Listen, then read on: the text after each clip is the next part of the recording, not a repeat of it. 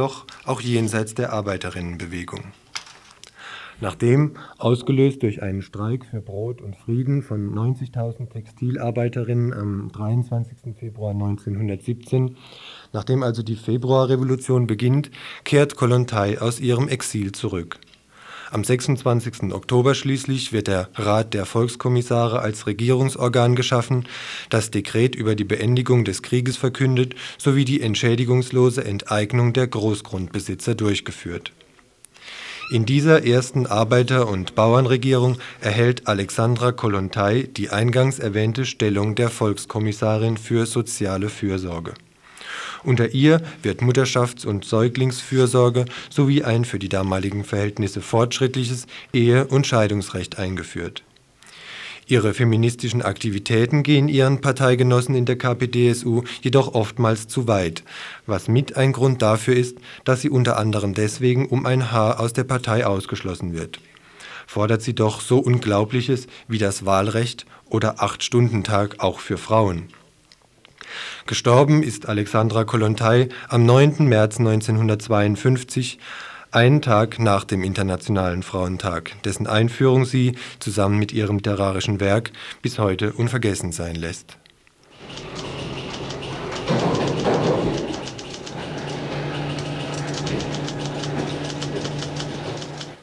Und nun unser Beitrag zum Einfluss der Freiburger Kommunalpolitik auf die Zerstörung des brasilianischen Regenwaldes.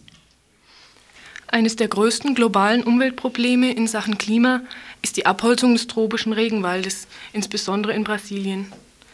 Als Folge der Zerstörung kommt es nicht nur zu einer Versteppung, sondern auch zu einer lokalen Erosion der Böden und durch Brandrodung zur Freisetzung riesiger Mengen von Kohlendioxid. Durch den Treibhauseffekt wird so langfristig die Aufheizung der Atmosphäre bewirkt. Außerdem würde die Funktion des Regenwaldes als größter Sauerstofflieferant der Erde verloren gehen. Gründe für die Abholzung li liegen oftmals recht nah bei uns. Einer ist die Nutzbarmachung der Urwaldflächen für riesige Rinderzuchtanlagen, die insbesondere für die Herstellung von Hamburgern auf der ganzen Welt verwendet werden. Außerdem soll ein Großteil der Flächen auch geflutet werden und als Stausee für Kraftwerke 90 Prozent des brasilianischen Strombedarfs decken. Auch hier handelt es sich durchaus nicht nur um brasilianische Interessen. Derzeit wird in Washington und Bonn um einen 500 Millionen Kredit der Weltbank zur Unterstützung dieser Projekte gepokert. Für die einen Beihilfe zum Mord an Mensch und Natur, für die anderen ein unverzichtbarer Beitrag zur Landesentwicklung und zur Beseitigung von Hunger und Armut in Brasilien. Zweifelsohne aber profitabel für Siemens, die mit diesen Geldern ganze Kraftwerke liefern wollen. Aktuell in Bewegung ist zurzeit ein dritter Aspekt die Abholzung des Regenwaldes zur Gewinnung tropischer Edelhölzer. Zu diesem Punkt tagte der Freiburger Umweltausschuss in der vergangenen Woche. Neben einem Antrag der Grünen und der SPD, die einen Einfuhrstopp für Hölzer aus den tropischen Urwäldern forderten, brachte Greenpeace die Diskussion in Gang. Wir führten ein Gespräch mit Tom Waldmüller von Greenpeace. Die tropischen Regenwälder sind in hohem Maße durch die rapide ansteigende Rodung äh, gefährdet. Man muss sich vorstellen, dass die Flächen, die der Regenwald noch vor 100 Jahren bedeckte, bereits zur Hälfte durch die Nutzung durch den Menschen zum Opfer gefallen sind. Äh, jährlich werden mehr als 210.000 Quadratkilometer Urwald abgeholzt. Das entspricht fast der Hälfte der Bundesrepublik Deutschland. Diese besorgniserregende Entwicklung darf nicht weiter fortschreiten denn hiermit wird das älteste und ökologisch vielfältigste Biotop äh, unwiederbringlich zerstört. Wir haben uns überlegt, was kann man auf kommunaler Ebene unternehmen, um dies zu verhindern. Wir sehen einen ersten Schritt darin, dass wir den Gemeinderat auffordern, vollständig auf die Verwendung tropischer Hölzer im städtischen Bereich zu verzichten der Umweltausschuss beschloss zu unserer großen Freude völlig einstimmig den Verzicht auf der Verwendung tropischer Hölzer im städtischen Bereich und verband dies sogar noch mit einer Aufforderung an den Deutschen Städtetag, äh, auch auf höherer Ebene darauf hinzuwirken, dass die Verwendung tropischer Hölzer reduziert wird. Ja, war das Friede, Freude, Eierkuchen in dem äh, Umweltausschuss oder gab es da auch Kontroversen? Es gab keine Kontroverse, es gab Unterschiede in der Gewichtung dieser weitergehenden Forderungen. Die eine Seite wollte es mit diesem Verzicht zunächst mal belassen. Die andere, vor allem die, die Grünen und die SPD, haben darüber hinaus gefordert, äh, die, an die Bundesregierung zu appellieren, auf äh, Bundesebene einen Verzicht von tropischen Hölzern jetzt nicht nur für städtische Baumaßnahmen einzuleiten, sondern vor allem auch äh, im privatwirtschaftlichen Bereich eine Beschränkung, das heißt Kennzeichnung auf ähm, ökologisch vertretbare äh, Produkte hinzuwirken oder aber zunächst auf die Ver oder zunächst die Verwendung tropischer Hölzer ganz zu verbieten. Ein zweiter Punkt äh, wäre eine Forderung an die Weltbank bzw. auch an deutsche Banken, die damit zusammenhängen, ähm, die Kredite geben, zum Beispiel jetzt aktuell an Brasilien für Staudammprojekte. Diese Projekte werden inzwischen von der Weltbank auch äh, zumindest kritisch betrachtet, aber die deutschen Banken drängen noch darauf, diese äh, Kredite doch zu vergeben. Mhm. Da du jetzt gerade ausgeholt hast, äh, gibst du damit eigentlich auch zu verstehen, dass ihr von Greenpeace nicht ganz damit zu, zufrieden seid mit diesem rein kommunalen Beschluss? Dieser rein kommunale Beschluss ist zunächst mal ein Anfang, ist ein ganz, ganz wichtiger Schritt. Es gibt noch nicht so arg viele Städte, die sich dazu durchgerungen haben. Wir waren erstaunt, dass es so einstimmig beschlossen worden ist. Die, der Beschluss an sich geht uns aber natürlich noch nicht weit genug. Städtische Baumaßnahmen machen nur einen kleinen Prozentsatz des Gesamtbaus oder des Gesamtverbrauchs an tropischen Hölzern aus. Wir fordern weiterhin jeden Käufer auf, von sich aus auf tropische Hölzer zu verzichten, sich zu informieren, in Baumärkten, in Möbelgeschäften immer genau nachzufragen, aus welchem Holz ist das Möbelstück, diese Spannplatte, wo kommt dieses Holz her? Und dann eben die Konsequenz zu ziehen,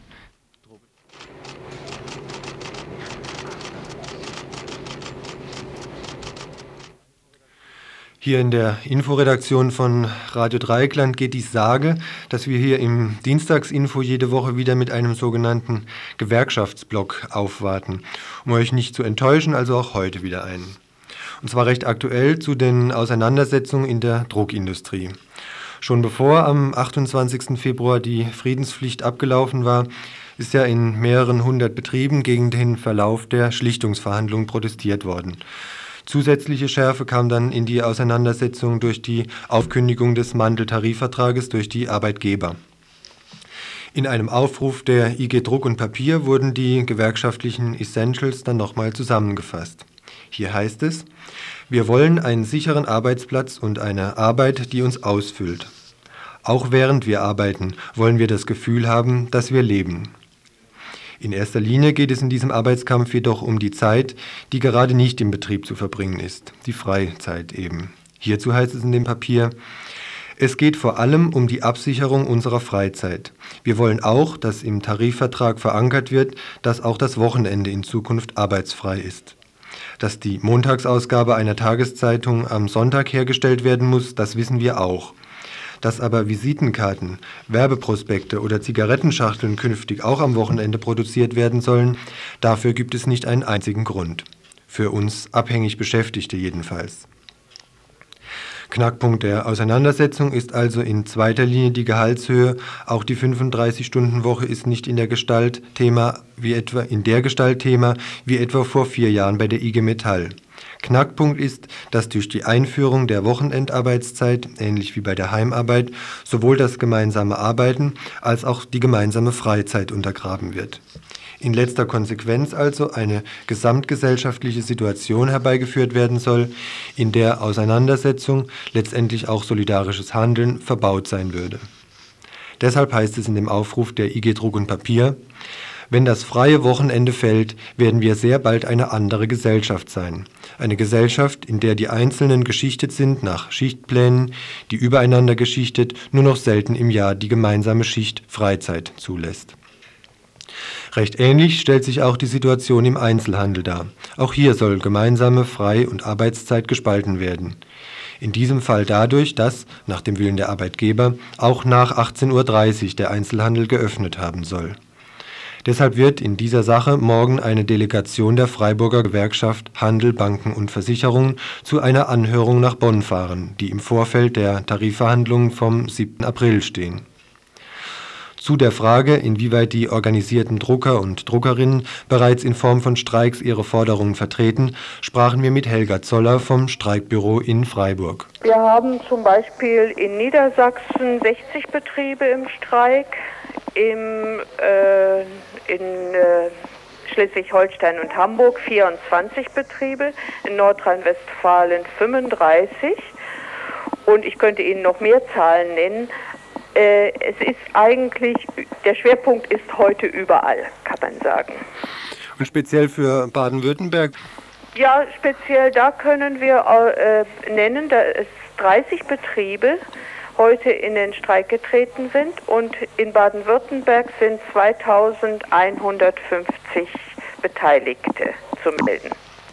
Wie ist denn nach Ihrem Wissen der derzeitige Stand der Verhandlungen? Heute Nacht wurden ja die Verhandlungen, wie es bekannt ist, ergebnislos unterbrochen.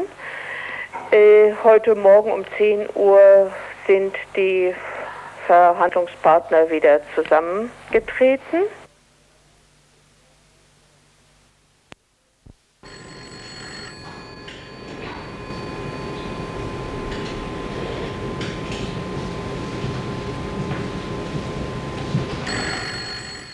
Am vergangenen Wochenende fand in Bonn ein Bundesparteitag der Grünen statt. Fast gleichzeitig gingen in Berlin die Verhandlungen der alternativen Liste mit der SPD um eine gemeinsame Koalition dem Ende zu. Unser nächster Beitrag zum Thema Neue Perspektiven durch Rot-Grün. Neuanfang, Aufbruch. Wer hört das nicht gern, wo die Frühlingssonne in der Nase kitzelt und die Blumen sprießen? Und so war auch der Parteitag beherrscht vom Wunsch der Delegierten, sich endlich einmal einig zu sein.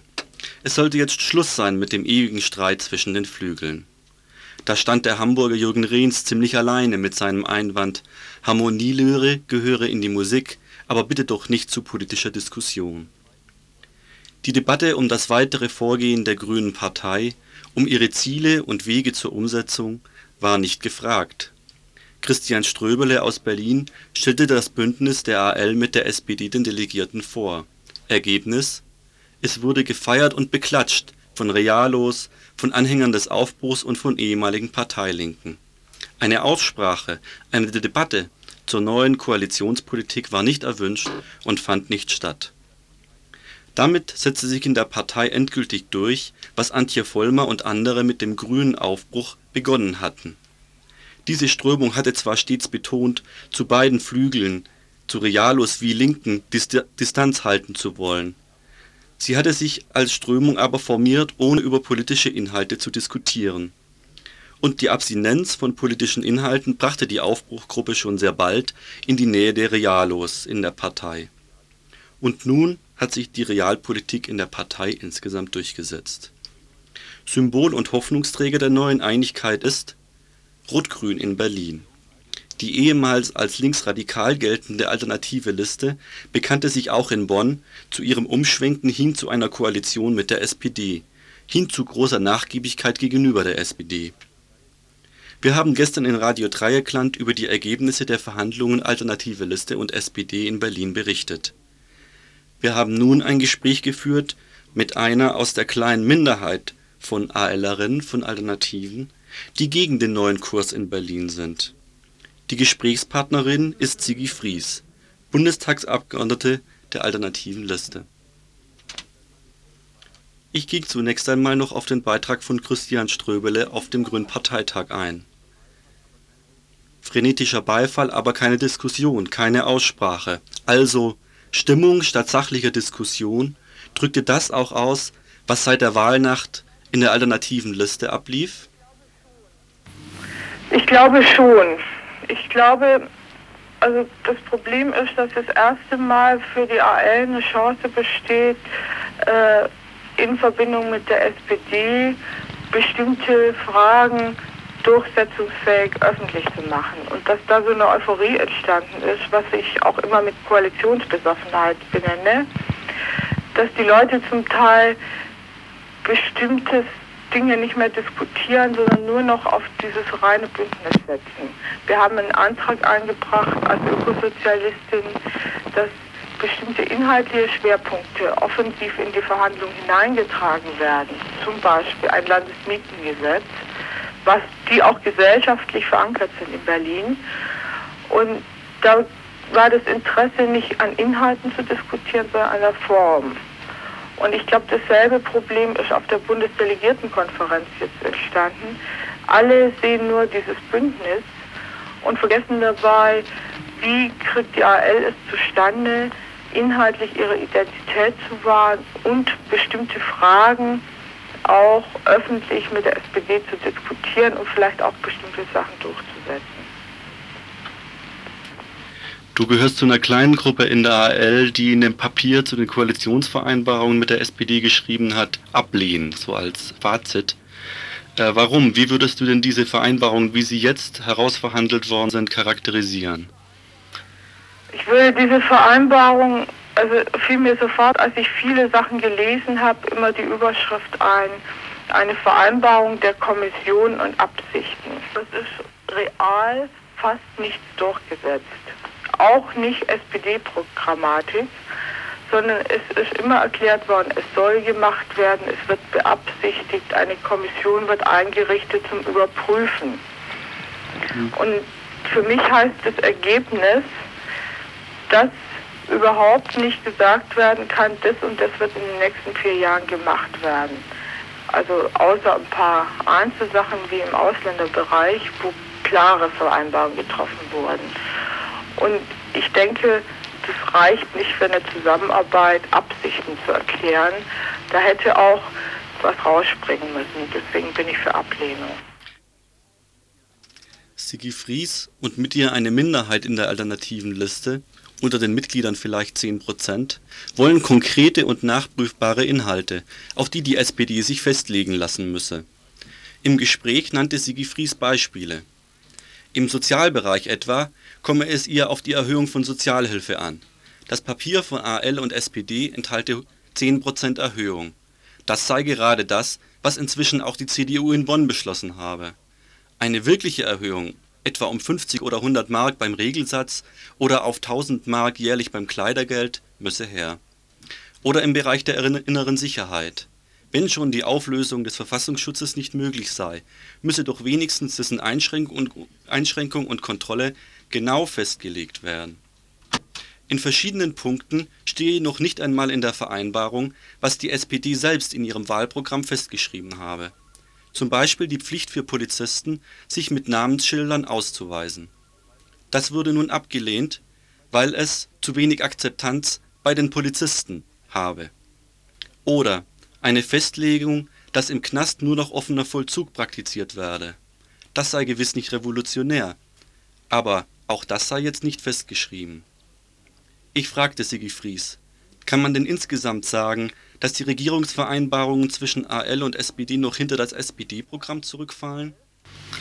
Ja, auf jeden Fall. Ich würde sogar sagen, dass es in manchen Punkten, zum Beispiel in der Wirtschaftspolitik, eine Fortsetzung der CDU-Politik ist. Und zwar wird überhaupt nicht der Versuch gemacht, was auch im SPD-Programm drinsteht, in Wirtschaftsprozesse einzugreifen. Zum Beispiel über eine konkrete Vereinbarung äh, über die Vergabepraxis von Geldern, zum Beispiel über die Gewerbesteuer, um zum Beispiel über eine Umlagefinanzierung für Auszubildende. Das heißt, wer nicht ausbildet, muss zahlen. Da hat die SPD aus bestimmten Angst oder einem Schreckgespenst, was sie aufgebaut hat, verzichtet, in irgendeiner Form Einfluss zu nehmen. Und es sind Formulierungen zugunsten einer Wirtschaftspolitik, die wettbewerbsfähig ist, auch bis zum europäischen Markt, gefunden worden, die eine Ideologie verkörpern, die die CDU auch treibt. Die AL hat ja drei Essentials, die die SPD eingefordert hatte, akzeptiert, nämlich die Übernahme von Bundesgesetzen, eine positive Bewertung des Status von Berlin, einschließlich einer positiven Bewertung der Rolle der Alliierten und zum staatlichen Gewaltmonopol. Nun hieß es in der Diskussion in der AL ja oft, es geht dabei nur darum, die Dinge in einem Papier aufzulisten. Die faktische Politik der AL könne ja dann ganz anders aussehen, hätte damit nichts zu tun. Wie siehst du denn das? Hat das äh, auch eine praktische Relevanz für die Politik, was da vereinbart wurde? Ich denke, das hat eine faktische Relevanz für die Politik und nicht nur der AL, sondern auch für die Grünen insgesamt. Die Grünen haben sich immer gewehrt, vom Staat fest, zum Beispiel in der Gewaltfrage, vom Staat festschreiben zu lassen, welche Widerstandsform sie machen dürfen und welche nicht.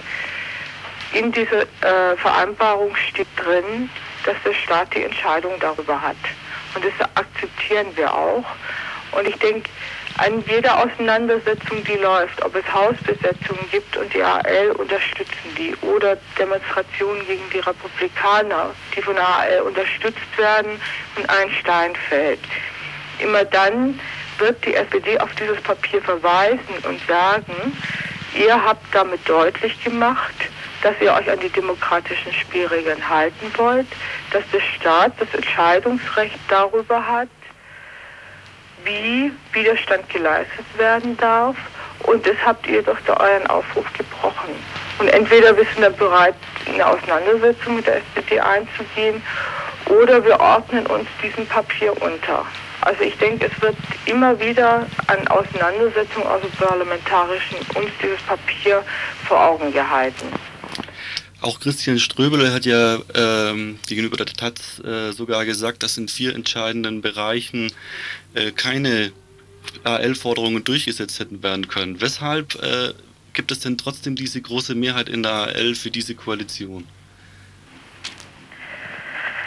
Ich denke, man muss unterscheiden zwischen einerseits aktiven Menschen in der AL, die bestimmte Debatten geführt haben, ein bestimmtes Programm erarbeitet haben und den unzähligen Mitgliedern, äh, die eher Sachen aus der Presse lesen und aufnehmen und auch an bestimmten Inhalten nicht mitdiskutiert haben. Und für die stand im Vordergrund ablösen CDU-Regierung, CDU-Senat und da gibt es eben nur diese Alternative SPD-AL und da wollen sie es versuchen und erhoffen sich auch viel. Ich denke, da stecken unheimlich viel Hoffnung in die SPD drin, die meiner Meinung nach illusorisch sind, weil von Zeiten der SPD-Regierung weiß man, dass sie bestimmte Hoffnungen nie erfüllt hat.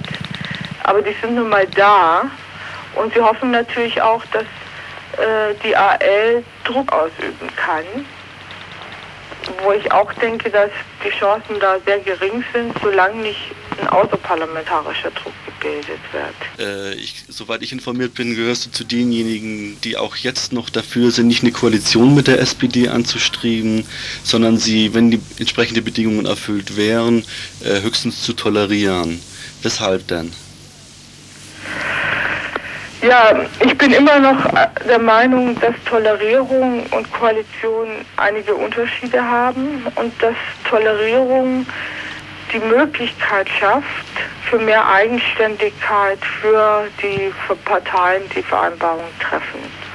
Und Senatorinnen würde auch heißen, man nimmt eine gewisse Verantwortung, übernimmt eine gewisse Verantwortung für eine ganze Verwaltung und muss die Interessen dieser Verwaltung wie auch die Interessen des Senates vertreten als Senator oder Senatorin.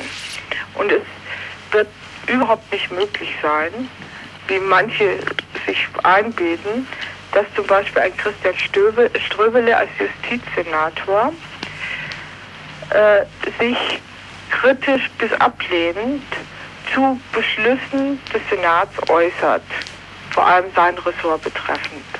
Sage ich zum Beispiel, es gibt einen Beschluss, Hochsicherheitstraktor bleibt und er sagt, er ist da dagegen. Dies wird einen absoluten Konflikt geben für die Senatspolitik und folglich denke ich, wird jeder Senator und jede Senatorin in, sich in die Gefahr begeben, Beschlüsse, die vereinbart wurden, als positiv zu verkaufen. Und das hat man ja auch zum Beispiel bei Joschka Fischer an einzelnen Punkten gesehen. Okay, dann danke ich dir für das Gespräch. Bitte. Sigi Fries gehört zur Parteilinken, konkret zur Gruppe der Ökosozialistinnen und Ökosozialisten in den Grünen. Einer Gruppe, die nach diesem Parteitag in der Grünen Partei sowohl in Berlin als auch bundesweit an den Rand gedrängt ist. Zur Sicht der Ökosozialisten und Ökosozialistinnen in der Grünen Partei und zu ihren Konsequenzen aus den Niederlagen soll ein Beitrag eingehen, der am nächsten Donnerstag im Info läuft. Unter anderem wird Rainer Trampert, einer der Exponenten dieser Strömung, zu Fragen nehmen.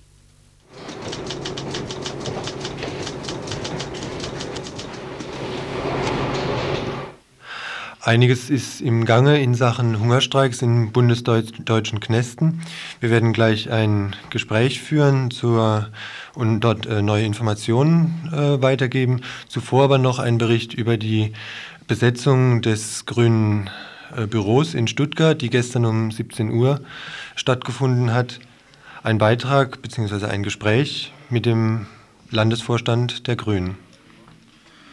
Ja, wir brauchten im Info von gestern bereits ein Interview mit einem der BesetzerInnen. Dort erklärten sie, dass sie mit ihrer Aktion nicht die Landeszentrale lahmlegen wollen und sich ihre Aktion auch nicht gegen die Grünen selbst richtet. Vielmehr sollte allein die Infrastruktur der Landeszentrale genutzt werden, um ein Infobüro zum Hungerstreik dort zu installieren und damit der Gleichschaltung der Presse ein Gegengewicht setzen zu können. Heute gab in Stuttgart der Landesvorstand der Grünen eine Pressekonferenz zur Besetzung. Wie die Grünen die Situation sehen, vor allem die aktuelle Situation im besetzten Büro in Stuttgart natürlich, versuchten wir von Rudi Hochfliet, Mitglied im Landesvorstand der Grünen, zu erfahren. Äh, hat er beinhaltet, dass Sie gesagt haben, Sie wollen die Landeszentrale der Grünen nicht blockieren, Sie wollen nicht behindern, äh, Sie wollen nur die Infrastruktur benutzen ja. von eurer Landeszentrale. Hm. Ist eure Arbeit dadurch effektiv lahmgelegt oder wie sieht das genau aus? Wir sind äh, vor einigen Stunden, vor zwei Stunden da gewesen. Äh, wir haben Einladungen für einen Müllkongress gebraucht, die wir dringend verschicken müssen, eigentlich heute noch. Wir müssen einen Kreisrundbrief zusammenstellen. Wir haben ein, zwei Tage ein, eine Pressekonferenz äh, äh, im, äh, bei, zur Frauenpolitik. Das ist ein, äh, eine Gegeninitiative zu der, ähm, zu der Anti-Abtreibungskampagne äh, der, Bundes-, der Landesregierung. Wir haben Adressen gebraucht und damit den Computer. Sie waren nicht gewollt, diese, diese Materialien und diese Einrichtungen rauszugeben. Mhm. Sie, also in diesem, in diesem Sinne äh, behindern sie uns effektiv in unserer Arbeit. Sie versuchen im Moment zu verhandeln mit uns. Sie sagen, ihr müsst uns arbeiten lassen. Wenn ihr die Telefone nicht wieder einschaltet, kriegt er diese Einrichtungen auch nicht raus. Ne, also ihnen ist völlig wurscht, was wir sonst noch zu tun haben. Sie haben nur eines im Auge, das ist der, der Hungerstreik, äh, und setzen alle mit ein dann, um dieses auch zu gewährleisten, dass sie innerhalb der Geschäftsstelle dieses besagte Informationsbüro einrichten können und dass sie wirken können und ähm, was uns an politischer Schaden äh, damit auf den Hals gebracht wird, beziehungsweise an Verzögerung in dringender Arbeit, das ist ihnen dann auch also ziemlich schnuppe. Ja, aber diese Leute, diese Besetzer haben doch äh, eindeutig auch ein Gesprächsangebot gemacht an euch. Bin ich da falsch informiert? Dass sie also auch mit euch reden wollten über die wir, Angelegenheit. Wir haben ein Gespräch gehabt, was gemeinsam vereinbart war. Das war vor zwei Wochen am Montag, ich meine den 20.02. muss das, muss das gewesen sein. Äh, dort haben wir erst einmal abgeklärt, was drin ist und was nicht. Sie sind dann nochmal gekommen bei einer Vorstandssitzung. Da hat es ein weiteres Gespräch mit ähnlichen Ergebnissen gehabt. Also man hat sich da auch ein Stück weit im Kreis gedreht. Ähm, bei einer weiter vereinbarten Termin, das war am letzten Donnerstag, sind sie aber nicht mehr gekommen. Da haben wir auf sie gewartet, sind nicht mehr erschienen. Wir haben dauernd angeboten, äh, Punkte der Zusammenarbeit zu suchen und in die Arbeit einzusteigen. Das war ihnen nicht wichtig. Was ihnen wichtig war und ist, das ist vorrangig die äh, Einrichtung eines Informationsbüros. Das ist gewissermaßen das A und O ihrer Politik. Äh, wenn dies nicht erfolgt, dann kann überhaupt nichts mehr laufen. Alle anderen Punkte, alle Resolutionen von den Grünen verabschiedet, so gut und so schön sie sein mögen, sind völlig äh, zweitrangig. Mhm. Also von daher äh, betrachte ich ihre Herangehensweise und ihre Gesprächsbereitschaft auch nicht als sehr ernsthaft. Äh, sobald klar ist, dass ein Informationsbüro nicht drin ist, äh, läuft von Ihrer Seite nichts mehr. Sie können über dieses Büro nicht hinausdenken.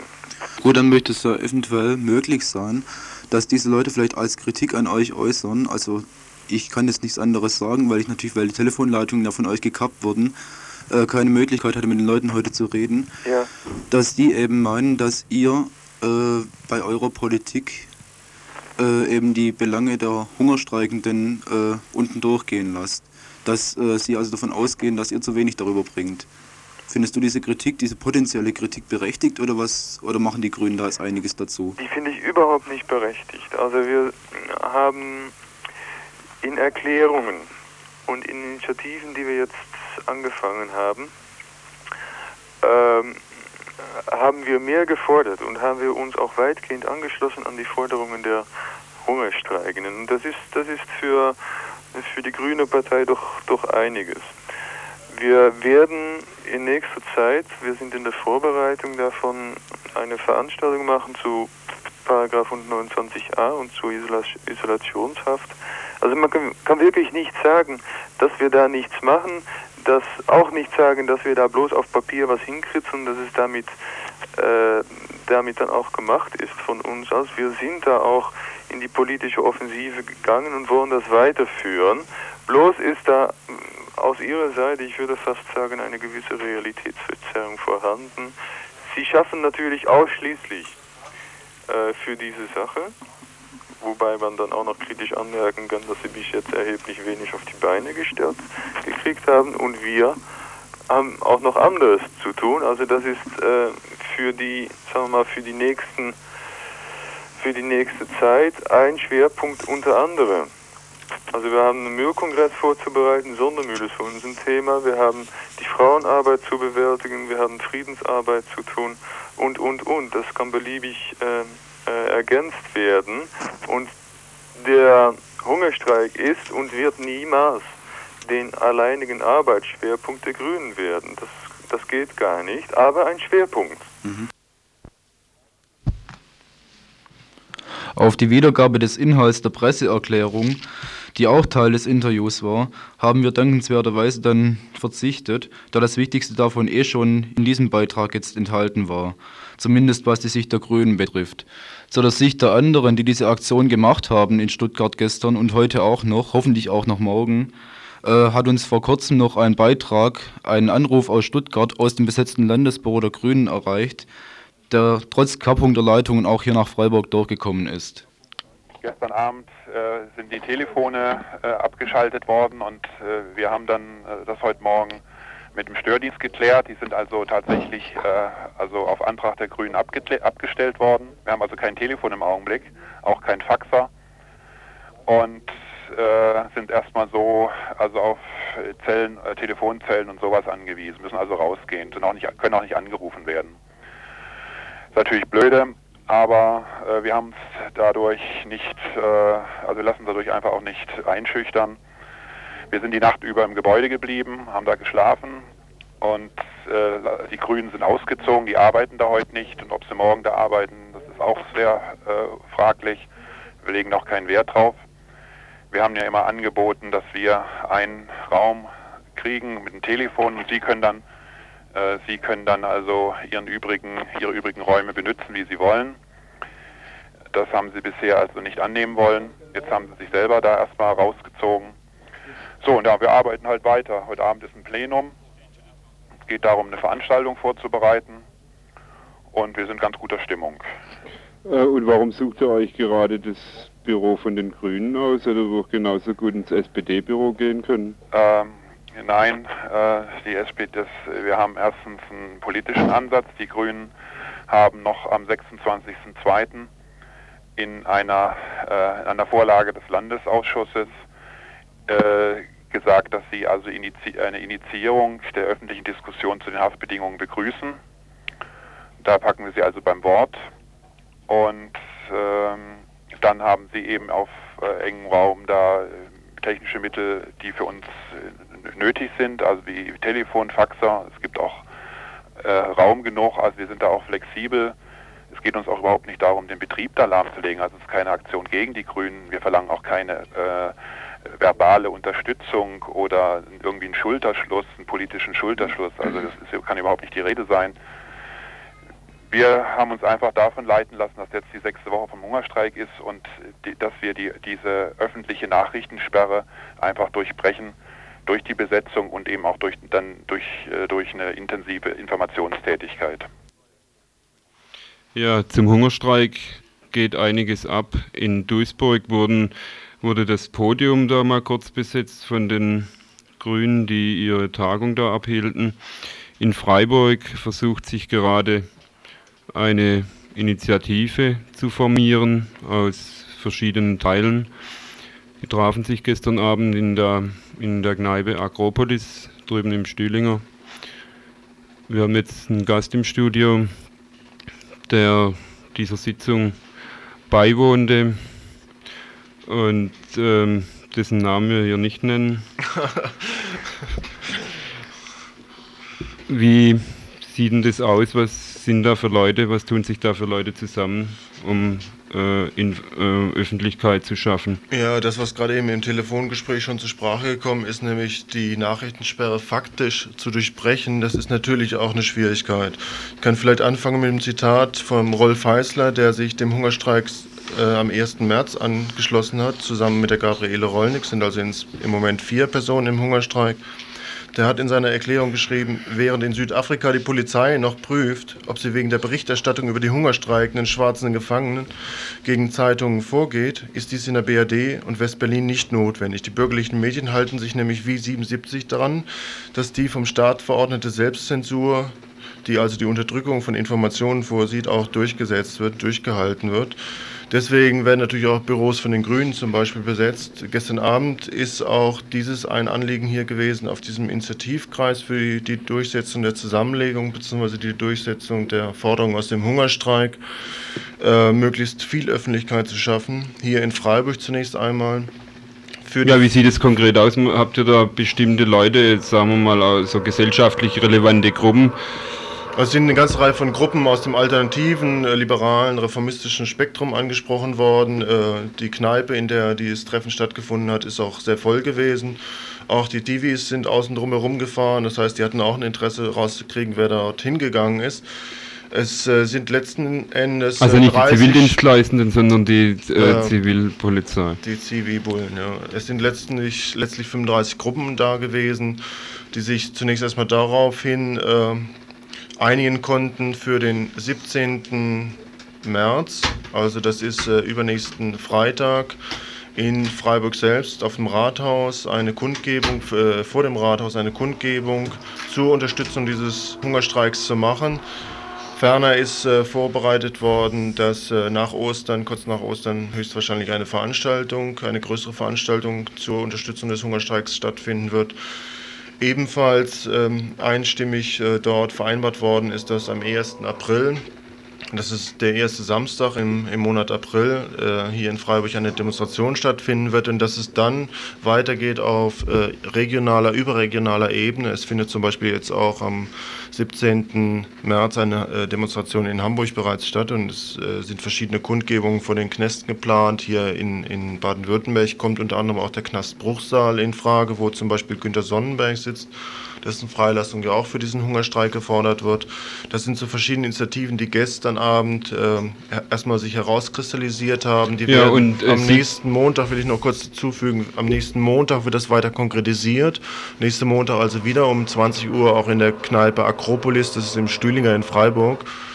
Du wolltest eine Frage stellen? Ich wollte noch eine Frage stellen, ja, wie du das einschätzt, ob der Initiativkreis in Freiburg beziehungsweise die Leute, die den Hungerstreik beziehungsweise die Forderung der politischen Gefangenen unterstützen, inwieweit die es schaffen, aus so einer bestimmten Szene herauszukommen und, äh, sagen wir mal, Leute aus humanitären Gründen da noch zuzukriegen, die Sache zu unterstützen, um Ja, das ich auf denke, dass, Füße zu stellen. dass jede Unterstützung, egal ob aus humanitären oder aus politischen Gründen, die, die Forderung des Hungerstreiks, nämlich die Zusammenlegung der politischen Gefangenen in ein oder zwei große Gruppen, die Freilassung der haftunfähigen Gefangenen und die freie politische Kommunikation, dass äh, jede Unterstützung, die diese Forderung durchsetzt, natürlich willkommen ist, ob das also aus humanitären oder aus politischen Gründen ist.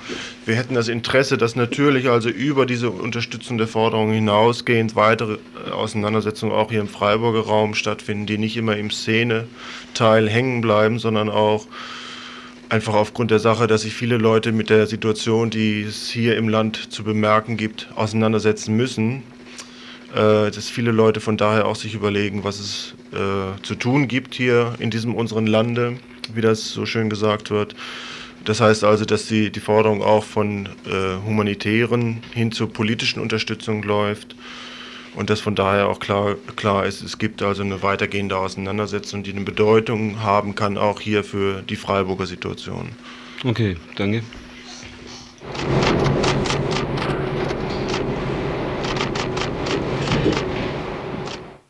Heute war der dritte Verhandlungstag im Prozess um die Todesschüsse an der Startbahn West. Am 2. November 1987 wurden während einer Demonstration an der Startbahn West des Frankfurter Flughafens zwei Polizisten erschossen. Über die Hintergründe und die näheren Umstände herrscht bis heute Unklarheit. Unklarheit war aber für die ermittelnden Behörden kein Hinderungsgrund, die Gegner der Stadtbahn West aufzumischen und neun von ihnen vor Gericht zu stellen. Seit dem 23. Februar läuft nun der Prozess gegen die neun Leute der Stadtbahnbewegung. Streng nach dem bekannten Ritual der 129a-Prozesse werden die Prozessbesucher und Besucherinnen gefilzt, die Gefangenen gefesselt vor und abgeführt, Verteidiger stellen Anträge, um die sich eh keiner kümmert. Wie gesagt, der Staat prozessiert in Sachen 129a, Bildung einer terroristischen Vereinigung. Da geht es dann eben etwas anders zu, als wir es von der freiheitlich-demokratischen Grundordnung gewöhnt sind. Der eine oder die andere wird sich vielleicht fragen, was ein Prozess, bei dem es eigentlich um zwei tote Polizisten geht, mit dem Paragraphen 129a zu tun hat. Die Bundesanwaltschaft ist eben von Natur aus erfinderisch. Da sollen die zwei Hauptangeklagten, Hoffmann und Eichler, nicht nur zwei Polizisten gezielt, wohlgemerkt gezielt, aus 500 Metern Entfernung mit einer Pistole, die auf diese Distanz nur zufällig treffen kann, erschossen haben. Aber damit nicht genug. Gleichzeitig sollen sie auch noch der Kopf einer terroristischen Vereinigung sein, so jedenfalls denkt sich das die Bundesanwaltschaft. Anscheinend sind die Herren der Bundesanwaltschaft aber nur mit, mit, begrenzter Fantasie ausgestattet. Die terroristische Vereinigung soll den simplen Namen Gruppe Eichler haben. Die sieben weiteren Angeklagten sollen Mitglieder in dieser Gruppe Eichler sein und unter Eichlers Befehl 1986 und 1987 Strommasten umgelegt haben. Das Umsägen von Strommasten war bis zum 1. Januar 1987 nur eine Sachbeschädigung. Da aber nach Tschernobyl also nach 1986, dermaßen viele Strommasten beschädigt wurden und fast niemand gefasst werden konnte, beschloss der Gesetzgeber, Delikte wie Strommastumsägen oder andere politisch motivierte Sachbeschädigungen unter den berüchtigten Paragraphen 129a zu fassen. Wie gut die Konstruktion der Bundesanwaltschaft sich vor Gericht verkauft, fragten wir Uschi Seifert, eine der 18 Verteidigerinnen und Verteidiger. Ähm, die Bundesanwaltschaft ist im Moment noch ähm, bei der Anklageschrift. Weit mehr hat sie noch nicht vorgetragen. Und in der Anklageschrift sieht es so aus, dass von den insgesamt neun Angeklagten äh, mehrere 129a, also Mitglieder einer terroristischen Vereinigung, zur Last gelegt wird. Anderen Angeklagten wird nur Mitgliedschaft in der kriminellen Vereinigung für das Jahr 1986 zur Last gelegt. Den 129a für 1987, da ist die Beweislage für die Bundesanwaltschaft äußerst dünn, weil die drei Angeklagten, die neben den beiden Hauptangeklagten Hoffmann und Eichler da Mitglieder gewesen sein sollen, keinerlei konkrete Taten nachgewiesen werden können. Auch, also das behauptet auch die Bundesanwaltschaft nicht. Und das bedeutet, dass bei Thien, Andreas Semisch und Rainer Hübner ähm, die Bundesanwaltschaft vor der schwierigen Situation steht, dass sie ihnen schon 1986 Mitgliedschaft in der terroristischen Vereinigung nach 129a zur Last legt, obwohl 1987 als äh, die Strommastanschläge und so weiter erst unter den 129a fallen, äh, nichts vorliegt. Wie sieht denn dann die Strategie der Angeklagten bzw. der Verteidigung aus? Ähm, bisher haben wir einen Beweisantrag gestellt, in dem wir beantragt haben, den Oberstaatsanwalt Flieger, der ja auch die Bundesanwaltschaft in diesem Verfahren vertritt und der die Ermittlungen hauptsächlich geführt hat, als Zeugen zu laden, weil der Oberstaatsanwalt Flieger zum Beispiel bei der mündlichen Haftprüfung des Angeklagten Hübner mehrfach äh, der Verteidigung mitgeteilt hat, für 1987 liegen keine konkreten Ermittlungsergebnisse hinsichtlich des Angeklagten Hübner vor. Dieser Antrag wurde heute von dem Senat zurückgewiesen als bedeutungslos mit der Begründung, dass die Einschätzung der Bundesanwaltschaft vor Anklageerhebung hm, keine Rolle spielt für dieses Verfahren. Ja, Anträge werden zurückgewiesen, werden nicht berücksichtigt. Wie sind eure Chancen überhaupt einzuschätzen in diesem Prozess?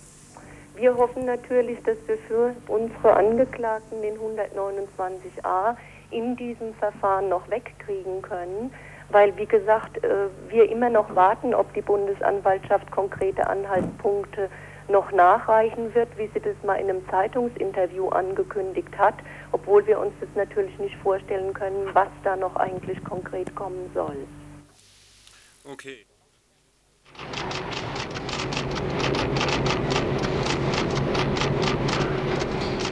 Ja, dann hätten wir es mal wieder geschafft. Es ist pünktlich 7 Uhr. Wir hoffen, es hat euch zu Hause so einigermaßen gefallen und war womöglich sogar interessant.